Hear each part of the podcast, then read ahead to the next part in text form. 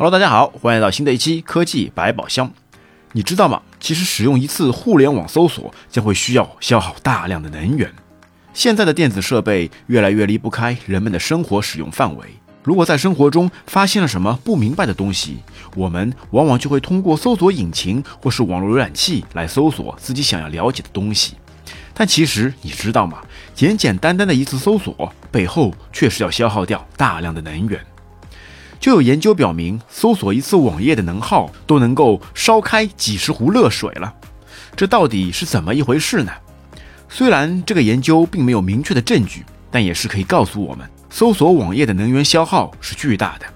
即使目前还无法精确的计算出每一次请求的消耗，但可以从宏观层面来分析。因为在我们发起一个搜索请求后，这个动作会同时调动物理结构和虚拟结构。也就是说，物理端就是我们在使用的终端设备，比如手机、电脑或者是其他的电子设备；而虚拟端则是软件，比如网络或者是数据中心等等。那么对于我们自己来说，我们所消耗的能耗最多其实就是终端设备上的一些电力，但其实还要算上你手上的这台设备在工厂制造时就已经有的能源消耗和碳排放。就拿苹果的一台笔记本电脑来说，就有结果显示，在四年寿命中的平均室温气体排放量，这台笔记本就可以达到三百九十四千克二氧化碳，其中仅生产制造阶段就占了百分之七十五，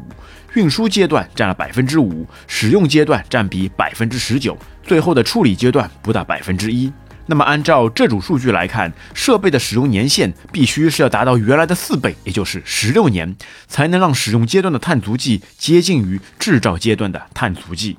它在工厂制造阶段的能源消耗也是非常巨大的。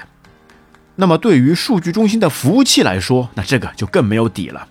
对于服务器端，每一个人的请求都是一次流量的消耗，都会通过网络资源来处理、来计算每一条数据流。就拿视频背后的运行机制来说，如果是通过传统电视来观看节目时，是通过信号发射器，也就是同时向多个接收器传输数据，那么数据流就取决于信号中到底包含了多少个频道，也就等于是以一挡百。而现在的在线视频则不一样，每个观看者都是拥有自己的数据流，那也就是意味着都是在做一对一的 VIP 待遇。那么所消耗的资源也就是成几何倍的增长，那这背后服务器需要提供算力的电力、服务器的硬件成本、软件成本、维护成本、配套的冷却系统成本等等，都会平摊到每个用户头上。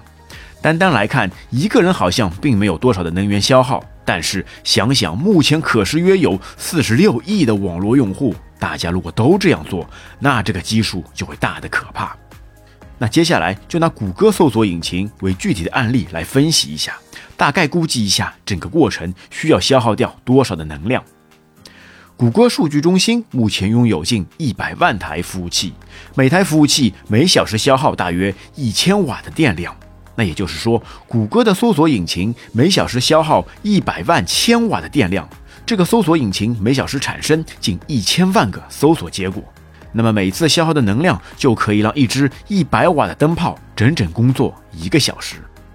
那在最后，其实我们需要考虑的问题，当然不是不去用电脑，不去用搜索引擎，而是需要在其他方面来弥补，比如节能。